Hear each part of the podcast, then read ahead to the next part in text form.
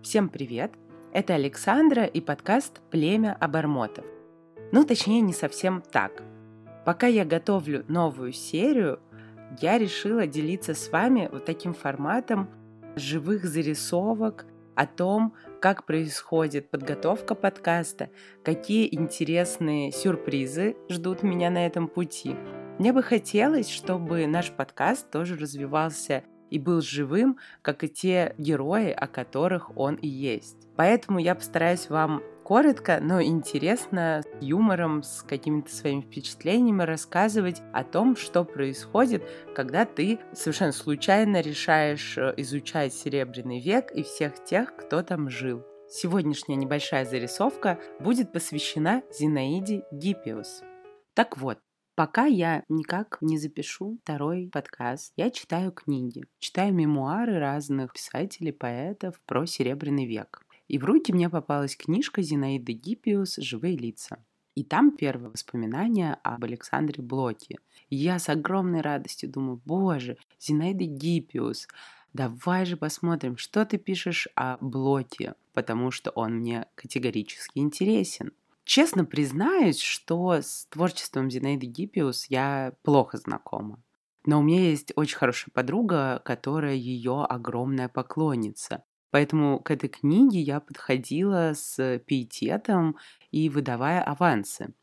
Каково же было мое разочарование, когда в этой книге я увидела очень мало блока и очень много злой Зинаиды Гиппиус. Она постоянно пишет, что «Я, честно говоря, очень смутно помню наши встречи с Блоком. Что он там говорил, не очень помню, но сейчас вам, может быть, что-то напишу». Я такая «Ну, Зина, я же пришла читать про Блока. Давай, пожалуйста, постарайся, ты же целую книгу написала воспоминаний». Нет, и она пять раз повторяет на 30-40 страницах о том, что она очень смутно помнит свои встречи с Блоком. И мой перфекционист внутри, человек, который хочет, чтобы все было эффективно, кричит «Зачем? Зачем же ты тогда пишешь эти воспоминания?»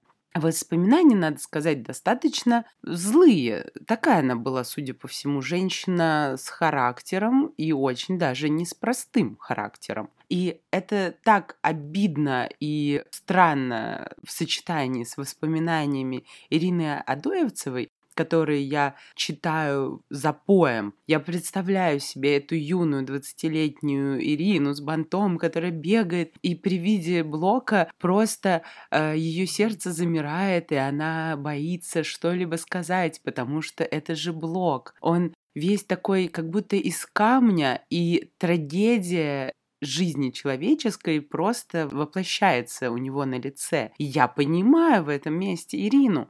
Зина, ты меня очень расстроила. Я ждала увидеть твоими глазами, женскими глазами, мало воспоминаний от женщин, о тех временах. И ты играл достаточно большую роль в творческой среде тех времен. Так вот, Зина, ты меня разочаровала.